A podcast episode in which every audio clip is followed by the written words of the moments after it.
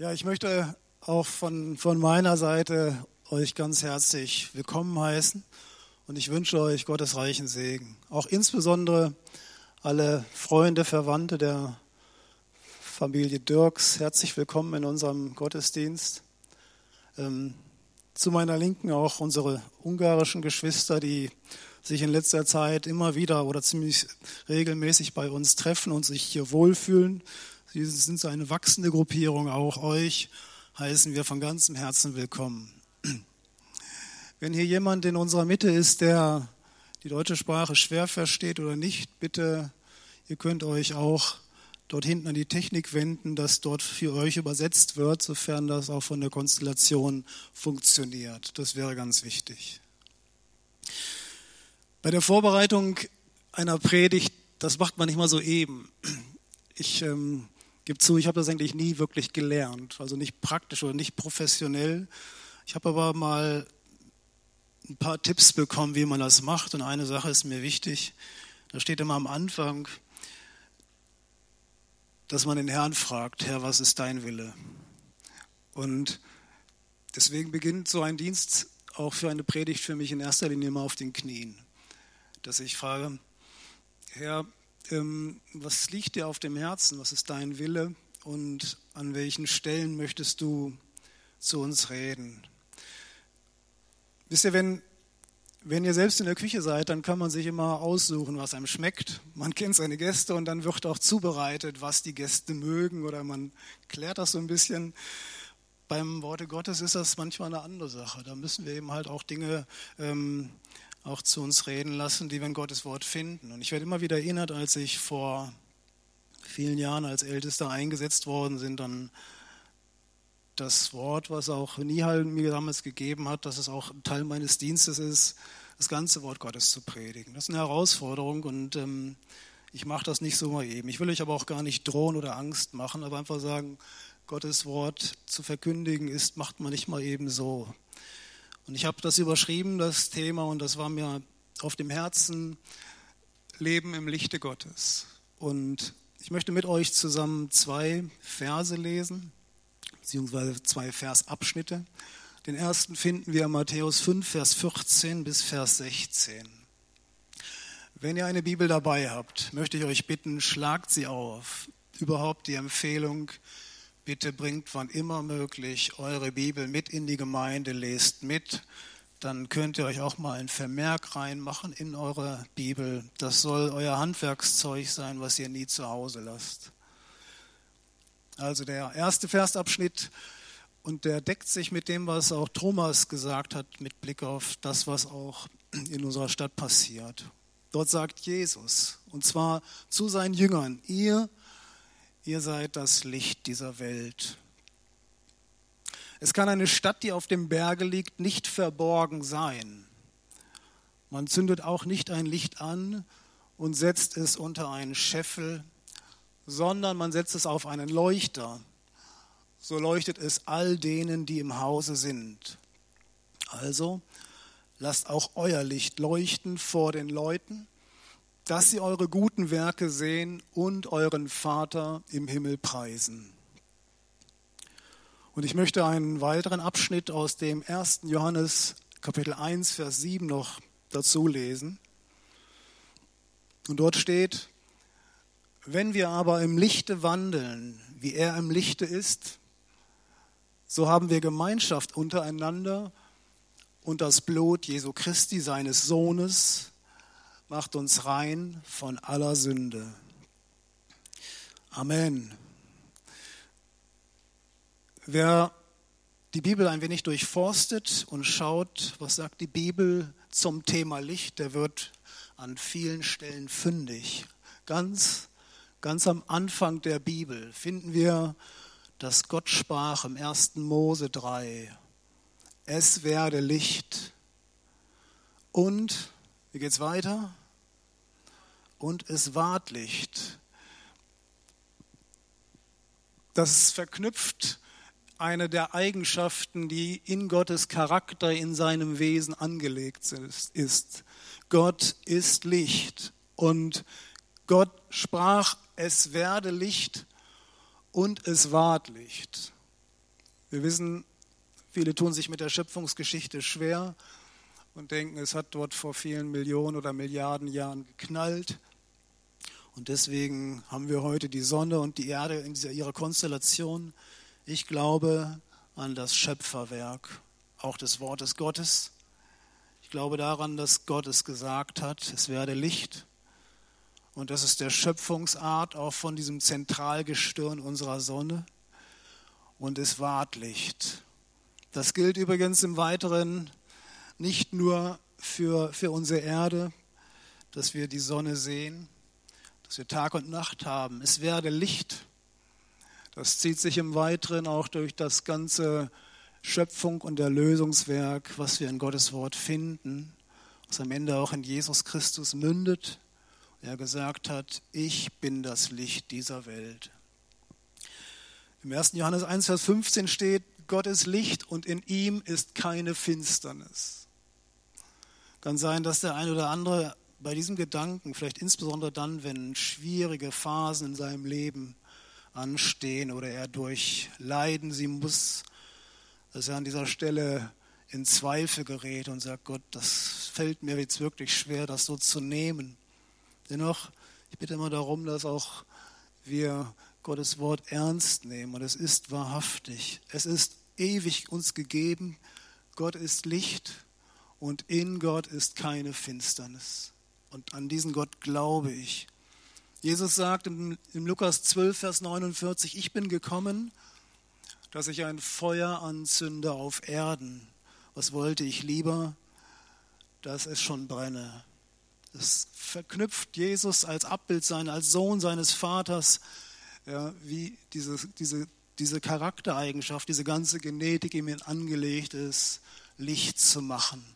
Ja? Und wir wissen zum Beispiel, wenn wir im Johannesevangelium dort an dem ersten Kapitel 5 lesen, dort steht, das Licht scheint in der Finsternis, die Finsternis hat es nicht ergriffen. Und ich möchte an das, was Thomas sagt, anknüpfen an dieser Stelle und auch klar unterstreichen, das, was die Bibel hier sagt und auch in diesen Worten ausdrückt, das ist nicht ein Spiel. Das ist kein Spiel, was wir auf unserem Handy oder Computer spielen, wo wir den nächsten Level entern können. Ja? Sondern hier wird es davon berichtet, es ist ein geistlicher Kampf. Ja? Es ist ein geistlicher Kampf. Das Licht scheint in der Finsternis und es scheint in all denen, das haben wir gerade gelesen, ihr seid das Licht, die sich entschieden haben, dass Jesus Christus in ihrem Leben Herr ist, die Dunkelheit rausgenommen hat, weil sie Vergebung ihrer Sünden empfangen haben. Wir sind gesetzt, das ist der Plan Gottes, in diese Welt, um in dieser dunklen Welt Licht zu sein. Und die Bibel unterstreicht deutlich, das ist ein geistlicher Kampf. Das geht nicht so mal eben und alle sagen, oh, toll, dass du da bist, du bist so super hier. Und es ist ein geistlicher Widerstand. Es ist uns oftmals, geht uns das vielleicht auch aus dem Sinn oder wir wollen es nicht wahrhaben. Aber die Macht der Finsternis ist eine Realität. Auf der anderen Seite aber auch die, wieder, die Realität, dass Jesus der Herr ist und dass er auch uns verheißen hat, mit uns zu sein und wir auch das überwinden werden. Und ich weiß, die Welt ist nicht empfänglich für Licht. Sie ist in ihrer Grundart, sie ist, die Menschen, die Gott nicht kennen, wollen, lehnen Gott ab und seine Wege verachten sie. Sie folgen anderen Wegen. Sie ist ablehnend für das Licht. Jesus behauptet oder die Bibel schreibt von, von Jesus, er kam in sein Eigentum und die Seinen nahmen ihn nicht an. Sie lehnten ihn ab. Schlussendlich schlugen sie ihn ans Kreuz und sagten, hinweg mit ihm. Das ist diese Grund, ja, das, an, das Wesen dieser Welt, antigöttlich zu sein. Das hat, der Satan hat die Menschen von Gott weggebracht an der Stelle. Und Gott hat uns gesagt, ihr seid das Licht der Welt. Unter dieser Verantwortung mag der eine oder andere zittern, sagen, was ist das für eine Aufgabe, die ich dort habe? Und ich glaube, an der Stelle sind wir auch in einem Prozess, wo Gott an uns, auch in unserem Herzen ein Werk tun möchte. Ihr seid das Licht der Welt.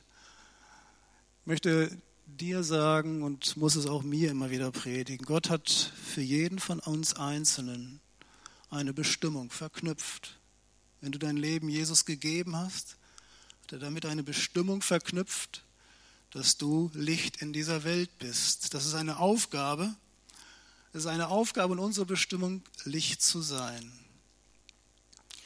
Das heißt ganz praktisch, es ist unsere Aufgabe, dass Menschen, die in der Finsternis wandeln, dass wir ihnen den Weg zu Gott zeigen. Dass wir, wann immer wir mit Menschen zu tun haben, dass wir ihnen von Jesus Christus verkündigen und sagen, Jesus Christus ist das Licht der Welt. Ich überlege immer wieder und sage, als ich damals mein Leben Jesus gegeben habe, habe ich gesagt, Jesus, ich gebe dir alle meine Sünde, meine Schuld, reinige mich, mache mich zu deinem Kind. Aber ich habe weiter auch gesagt, sei du der Herr meines Lebens. Ich möchte nicht mehr meinem alten Leben folgen, ich möchte dir folgen. Ja, und dann lese ich das und ich muss sagen, ich muss erkennen, ich muss es mir selber lesen. Ihr seid das Licht der Welt. Und der Anspruch des Wortes Gottes ist es, dass wir dieses Licht hell erscheinen sein, lassen sollen. Ich glaube, an dieser Stelle ist es mal, und es ist nicht immer angenehm für uns, auch mal wichtig, dass wir uns mal selbst überprüfen. Ich nenne es mal, dass wir mal einen biblischen Lichtcheck durchführen. Ihr kennt das vielleicht mit eurem Auto alle zwei Jahre müsst ihr mit eurem Wagen zum TÜV fahren und dort gibt es einen anderen, nämlich den Prüfer, der, der schaut eben halt, was ist mit eurer Karre los? Ist da alles in Ordnung? Und in Abhängigkeit von der Prüfung oder von dem Ergebnis der Prüfung, da bekommst du dann eine Plakette oder im schlimmsten Fall auch nicht. Und jeder von uns weiß, dass er diese Prüfung ernst nehmen muss. Und ich möchte mal diesen geistlichen Lichtcheck jetzt auch für uns einfach auch mal hier in unsere Mitte stellen. Sagen, okay, wir wollen uns diesem Worte Gottes mal stellen, auch für uns selber. Und die Frage stellen, brennt unser Licht? Brennt das Licht überhaupt? Wisst ihr, das kann ich am Auto sehr leicht überprüfen. Ja, da schalte ich es ein. Oder auch bei einem Fahrradcheck, den haben wir auf der Arbeit gemacht, so einen Sicherheitscheck. Da haben wir überprüft, brennen die Lampen. Von 1100 Fahrrädern, die wir der, im letzten Monat überprüft haben, hatten wir bei über 360 Mängeln festgestellt. Ja, also das war ein ernüchterndes Ergebnis gewesen. Aber woran erkennen wir, ob bei uns, ihr seid das Licht der Welt, funktioniert? Was würdet ihr sagen?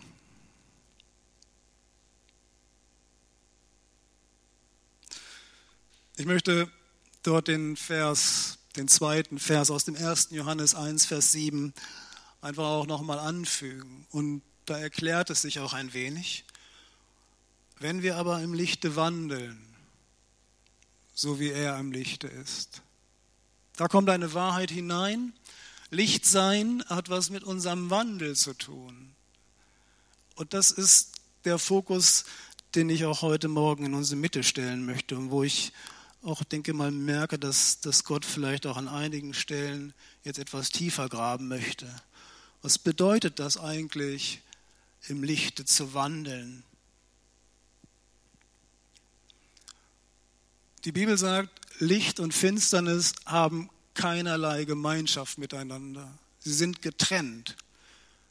Und für mich ist klar, und da sagt die Bibel auch an der Stelle sehr deutlich, das interpretiere ich daraus, jeder, der dem Herrn folgt, der muss im Lichte wandeln. Und es darf nicht dazu führen, dass wir in faule Kompromisse hineinkommen, dass wir Licht als auch Finsternis in unserem Leben dulden.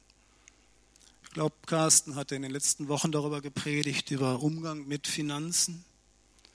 Und auch diesen Satz gesagt, Gott sucht Menschen und Gemeinden, die ihm mit ungeteiltem Herz folgen und die erkannt haben, wir können nicht zwei Herren dienen.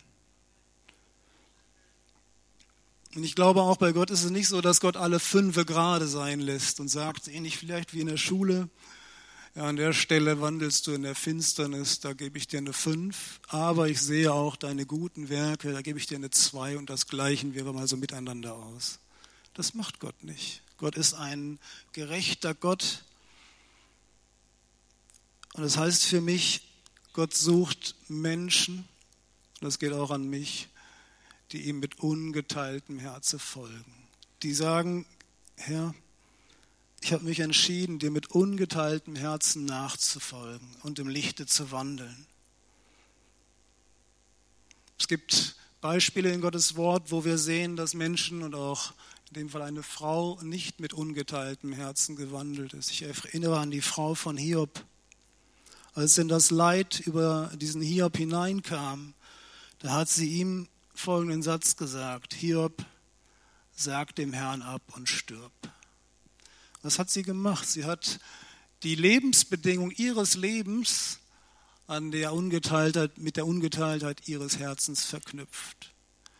Eine Gefahr, in der wir alle drin stehen, in der wir immer wieder auch herausgefordert sind, weil wir nicht nur Tage des Sonnenscheins haben und Tage der Freude, da gibt es Tage der Krise, der Krankheit, auch Tage des Todes, wo so grundsätzliche Fragen in uns bewegt werden, wir die Wege Gottes nicht verstehen. Und an dieser Stelle sich wie so an einem Kristallisationspunkt darstellt, sage ich auch in diesem Weg dem Herrn Ja. Ich bin ungeteiltem Herz an deiner Seite. Lass mich dir treu bleiben in allen Wegen. Daran macht es sich fest, ob wir Licht sind oder nicht ob wir ein ungeteiltes Herz haben oder ob wir solche sind, die ihre Liebe zum Herrn immer an Bedingungen knüpfen, Herr, es muss mir doch gut gehen. Eine große Falle. Wie viele sind schon zu Schanden geworden an diesem Punkt, sie dem Herrn nicht mehr weiter gefolgt sind an der Stelle. Sie sind zu schwer geworden. Ich möchte euch die Wahrheit des Wortes Gottes sagen. Das ist ein Lernprozess, an dem uns Gott auch an der Hand nehmen wird. Er sucht solche, die auch in Schwierigkeiten, in schwierigsten und dunkelsten Zeiten dem Herrn mit ungeteiltem Herz folgen. Daran zeigt sich, Amen, ob wir im Lichte wandeln oder nicht. Ich möchte euch aus dem Alten Testament dazu Beispiele aufzählen, wo wir manche kritische Dinge sehen. Es gab zwei Könige ähm, im Alten Testament. Von ihnen wird geschrieben, es beginnt in der Chronik sehr häufig, sie taten, was dem Herrn wohlgefiel. Und dann kommt an einiger Stelle dort ein Komma und ein Aber. Aber sie entfernten die Höhen, auf denen das Volk opferte, nicht. Merkt ihr das? Sowas lesen wir sehr häufig Wer im Alten Testament dort unterwegs ist, ist vielleicht an dieser Stelle auch mehrmals gestolpert. Und es gab dort einen König, äh, dessen Name war, ich muss ihn zusammen, war ein schwieriger Name, mit J fängt er an, Kim, glaube ich, noch länger. Dort steht, er diente dem Herrn mit ganzem Herzen und er folgte ihm und als er innerlich erstarkte, riss er die Kulthöhen auf diesen Bergen ab. Ich möchte dieses mal kurz erklären und an der Stelle, glaube ich, wird auch Gott zu uns reden wollen. Kulthöhen damals sind heidnische Heiligtümer gewesen. Das Volk war ja, das, Volk, das Land Israel war früher von von den, zum Beispiel den Kanaanitern bewohnt gewesen. Und als diese, die Israeliten die Kanaaniter vertrieben haben, ähm, führte es an einigen Stellen dazu, dass das Volk auch diese alten Kulthöhen, auf dem das Volk der Kanaaniter ihren Göttern geopfert hat, dass sie sie nicht abgerissen haben. Selbst gerade auch in der Zeit des Tempelbaus von Salomo lesen wir, dass er diesen Dienst auf diesen Kulthöhen nicht verurteilt hat. Und besonders schlimm ist, dass auf diesen Höhen es zu einer Vermischung der Anbetung von Gott kam und von Götzen, die Gott nicht wohlgefällig waren. Es wird dort berichtet, oder es wird eigentlich, es beschreibt, dass dahinter eine es wurde klar, dass das Volk Israel und die Menschen, die dorthin gegangen sind, in ihrem Herzen nicht ungeteilt waren. Und sie hatten Gott im Tempel, aber sie gingen auch dorthin. Wenn wir aber wandeln im Licht, wie er im Licht ist, haben wir Gemeinschaft untereinander. Steht dort geschrieben. Ich möchte an dieser Stelle mal ein klein wenig auch zeigen, auch was sich dahinter verbirgt. Und ich glaube auch, wo wir uns alle schwer damit tun, das an uns heranlassen, dass das nicht alte Geschichte ist und diese Kulthöhen als solches nicht mehr existieren, sondern ich glaube auch heute noch, dass auch unter uns Christen die Gefahr gibt, dass wir nicht ungeteilten Herzens sind. Und ich bin auch davon überzeugt, dass es dem Geist Gottes vermag aufzuzeigen. Das geht ganz tief in unser Herz hinein. Und es ist nicht meine Verurteilung an euch oder an mich, sondern es ist einfach auch der, das Werk Gottes, was er tun möchte, dass er in uns, uns durchleuchten möchte und zeigt, sind wir wirklich ungeteilten Herzens bei unserem Herrn? Oder ist in Wahrheit nicht vielleicht in unser Herz was hineingekommen, was unser Licht verleuchten lässt. Zwei Götter, denen lief das Volk Israel im Besonderen nach. Das eine war Mammon gewesen. Es war ein aramäisches Wort für Luxus und Reichtum gewesen. Wir sehen immer wieder, dass es das Volk Gottes damals verführt hatte, ja, dass sie diesen Göttern geopfert haben. Luxus und Reichtum. Und Carsten hat in der vergangenen Woche gesagt, niemand kann zwei Herren dienen. Niemand kann zwei Herren dienen. Es geht nicht nebeneinander.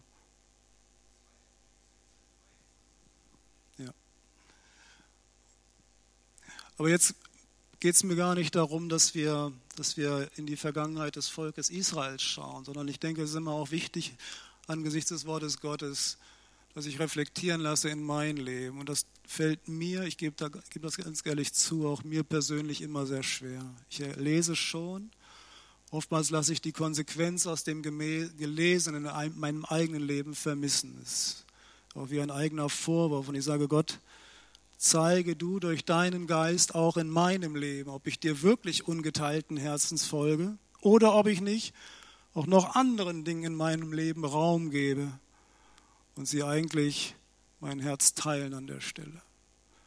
Ich glaube, auch dieser Gott Mammon als solches ist auch heute noch einer, dem immer wieder auch gedient wird.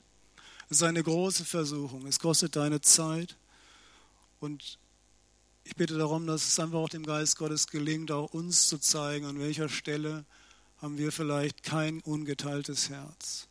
Es gab eine weitere Göttin, es war die Göttin Aschera gewesen. Es war eine Fruchtbarkeits- und Liebesgöttin.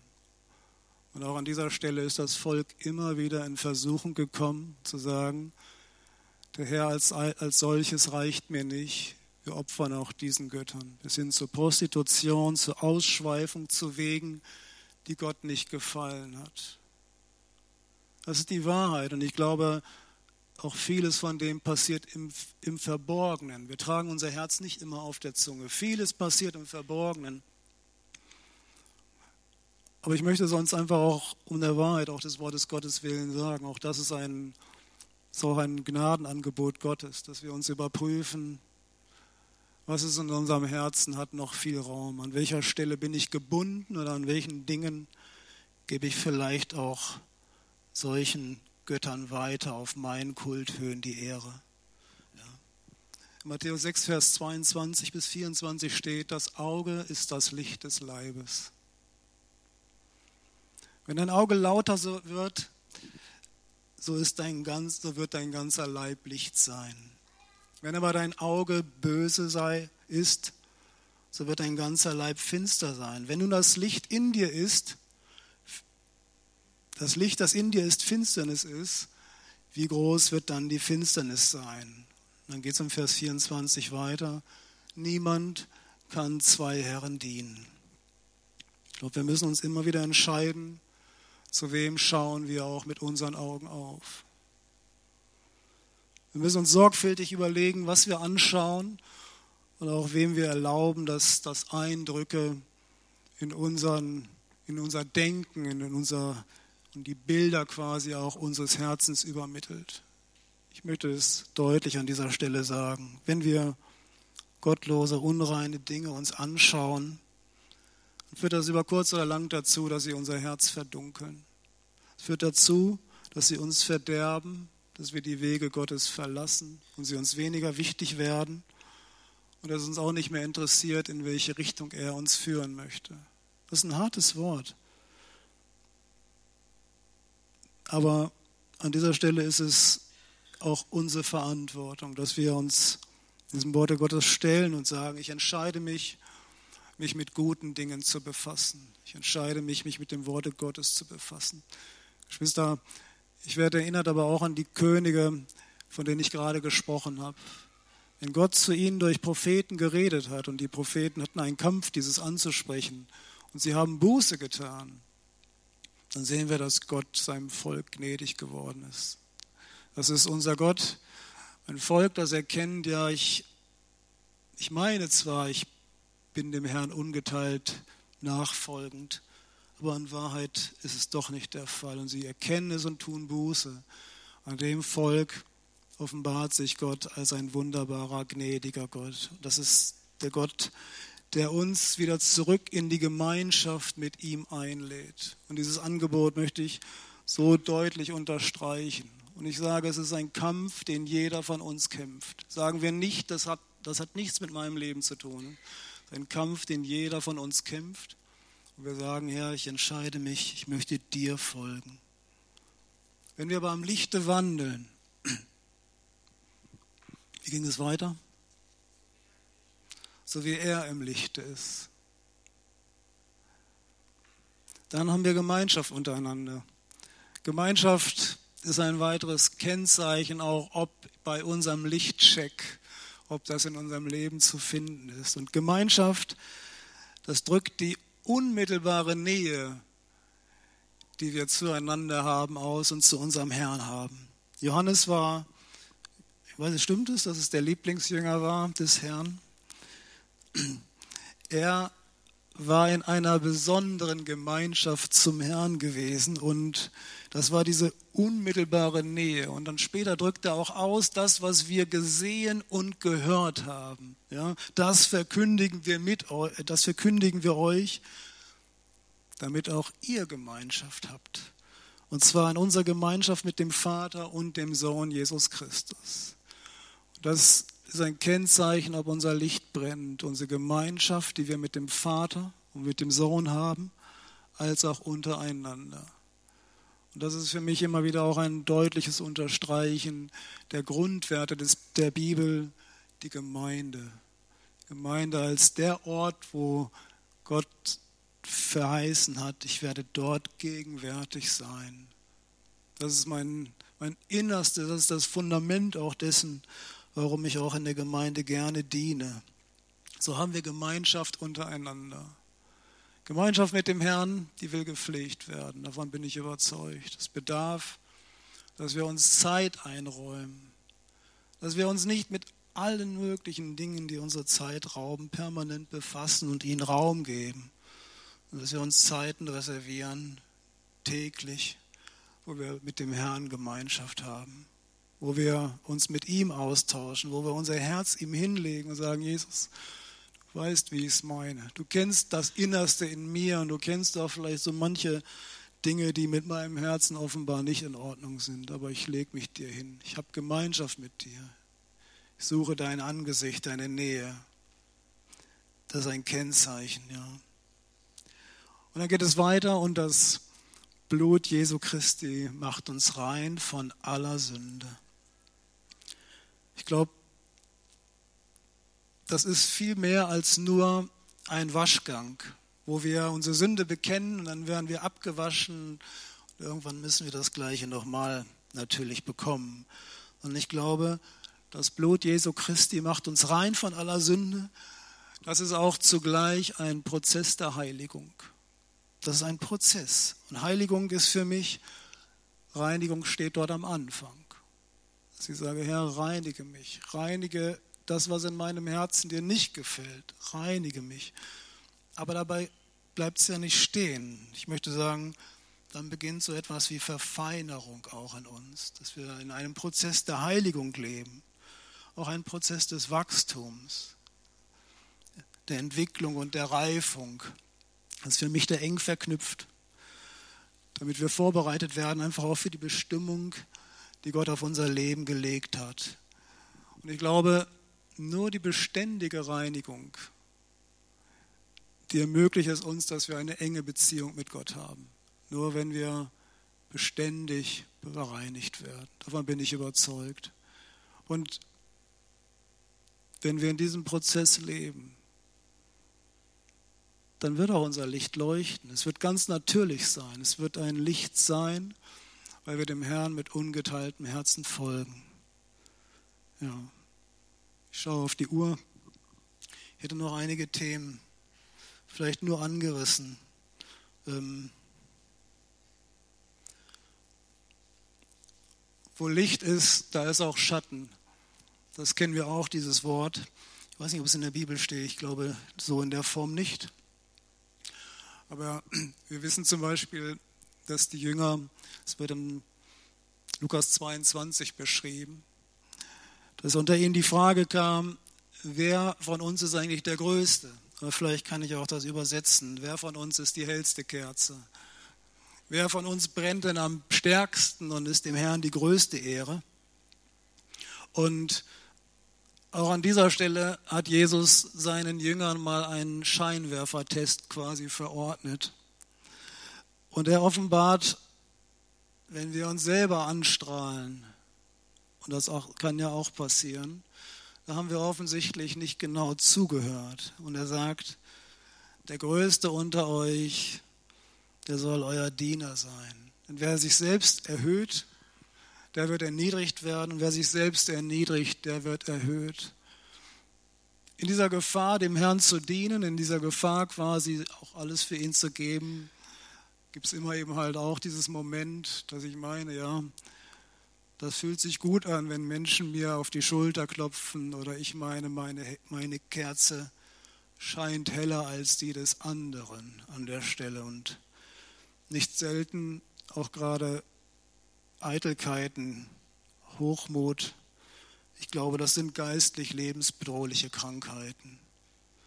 Wenn wir diesem Virus in unserem Leben Einzug gewinnen und damit quasi paktieren, wir lesen in Gottes Wort, dass Satan, als Engel des Lichts genannt, dass er, das war der Grund auch seines Sturzes gewesen. Er gesagt hat, ich bin die hellste Kerze. Ja? Und ich erinnere mich an Petrus, der dem Herrn ja mit stolz geschwellter Brust sagte, ich werde dir folgen, wohin du gehst und sei es in den Tod. Auch dachte, ich bin die hellste Kerze. Und Jesus ihm gesagt hat, ich prophezei dir, du wirst mich heute dreimal verraten haben, ehe denn der Hahn kräht. Und Ihr seid das Licht der Welt, darf nicht dazu führen, dass wir hochmütig sind und meinen, wir sind besser als die anderen. Wir hätten es nicht mehr nötig, die Reinigung. An dieser Stelle möchte ich immer wieder anknüpfen an 1. Johannes 1, Vers 7. Wenn wir aber am Lichte wandeln. Aber Jesus, als Petrus Buße getan hatte über das, was in seinem Herzen dort offenbar wurde, hat er ihn wieder aufgebaut und hat er ihm ist demütig geworden, ist ein Prozess der Reifung durchgegangen und hat erkannt, es geht nicht um mich, dass ich Licht bin. Dass die Leute mir sagen, toll, es geht nicht darum, es geht um Christus. Es geht um Christus, das ist unsere Bestimmung und darauf möchte ich hinweisen. Und so dürfen wir unseren Leuchter, unser Licht auf den Leuchter stellen lassen, dass es hell leuchtet. Das bedeutet auch, dass wir den Menschen auch das Evangelium verkündigen, dass wir uns Zeit nehmen, mit ihnen auch über unseren Glauben zu reden. Ich freue mich über viele Beispiele, auch aus dem ungarischen Hauskreis, wo berichtet wird, dass das praktiziert wird, dass, sie, dass der eine dem anderen, dem Muslim zum Beispiel, auch dient und ihn über Jesus Christus berichtet. Das ist so ein, ein ursprüngliches Kennzeichen, auch dem Herrn zu dienen zu sagen, ich stelle mein Licht auf den Leuchter, dass es den anderen scheint. Dazu möchte ich uns, dazu möchte ich uns auffordern, dass wir uns dem Herrn neu weihen und sagen, Herr, Ich möchte dir dienen. Ich möchte dieses Licht, was wir sind, wir sind dieses Licht, aber das möchte ich in der Form sein, dass ich auch einen Wandel habe, der dir wohlgefällig ist. Paulus sagt, folgt mir, liebe Brüder, und seht auf die, die also wandeln, denn ihr habt uns zum Vorbilde. Und das ist immer gut, Vorbilder zu haben. Ich glaube hier das Vorbild, wie Jesus es gemacht hat, auch das Vorbild von Paulus, wo sie demütig waren. Und Paulus sagte, mir ist es eigentlich egal, ob, ob ihr meint, ihr seid paulinisch oder apollisch und dergleichen. Wichtig allein, sagt Paulus, ist Christus. Christus soll alleine die Ehre bekommen. Ich möchte nicht der Blender sein oder mich selbst dort anstrahlen. Ich möchte Christus die Ehre geben. In dieser Bestimmung zu leben, dann wird es nicht anders sein, dass wir Licht sind. Wer mit ungeteiltem Herzen dem, dem Herrn dient, der ist automatisch Licht. Er ist in einer, wir leben in einer Welt der Finsternis. Wer dem Herrn mit ungeteiltem Herz dient, der ist Licht. Guck mal in dein Zeitkonto, wie viel Zeit du für was verwendest. Guck dir, was in deinem Herzen Raum gewonnen hat. Lass nicht zu, dass wir Dingen unsere Zeit, unser Geld, unser Herz opfern, die mit dem Herrn nichts zu tun haben. Sie sind irdisch, sie sind vergänglich. Sie werden keinen Bestand haben. Die Bibel sagt, sammelt euch Schätze im Himmel. Das ist, das ist, er sagt es sogar klauer, werdet endlich klug. Heißt, ihr seid dumm, wenn ihr es anders macht. Sammelt euch Schätze im Himmel. Und das ist das, was Gottes Wort uns sagt. Ich möchte an dieser Stelle einfach auch zum Schluss kommen. Gott hat uns berufen, dass wir Licht und Salz sind. Ich gebe dazu, ich brauche immer wieder Reinigung. Ich brauche immer wieder neue Justierung auf Jesus, mein Retter. Ich brauche so oft Mut, weil ich feige bin. Ich brauche neue Priorisierung von Dingen, die in meinem Leben nicht priorisiert sind. Das ist, ist so. Ich bin da ehrlich für euch. Ich glaube, wir alle, wenn wir ehrlich sind und auch da erkennen, Herr, ich möchte neu den Weg mit dir gehen, mit ganzer Entschlossenheit. Ich gebe zu, als ich auch am Freitag mit Matthias und der, den Verwandten am Grab stand, ist mir das schon nochmal so richtig durchs Herz gegangen. Ich gesagt habe, was leben wir eigentlich? Was, welchen, welchen Dingen folgen wir? Was ist für uns so wichtig? Leben wir wirklich dem Herrn oder leben wir anderen Dingen? Und es ist mir Mahnung zugleich gewesen, aber auch Appell, dass ich mich ganz für den Herrn entscheide. Dass wir nicht ein Flackerlicht sind, dass wir nicht Salz sind, was am Ende Fahrt ist, von den Menschen zertreten wird. Geschwister, wir haben als Gemeinde und jeder Einzelne eine Aufgabe, dass Licht in die Finsternis dieser Welt hineingetragen wird. Ansonsten gehen Menschen verloren. Das ist unsere Aufgabe. Es gilt aber nur, dass wir dem Herrn auch diesen Raum in unserem Leben einräumen, damit wir ihm dienen. Wir wollen uns Schätze im Himmel sammeln. Das ist mein, mein Appell, das ist Gottes Wort an uns. Ich möchte mit diesen Worten schließen, bitten, dass wir aufstehen, auch eine Zeit des Gebetes haben. Darf Sven und auch Vanessa bitten auch, vielleicht uns noch mit einigen Liedern auch zu begleiten an dieser Stelle. Ja, Amen.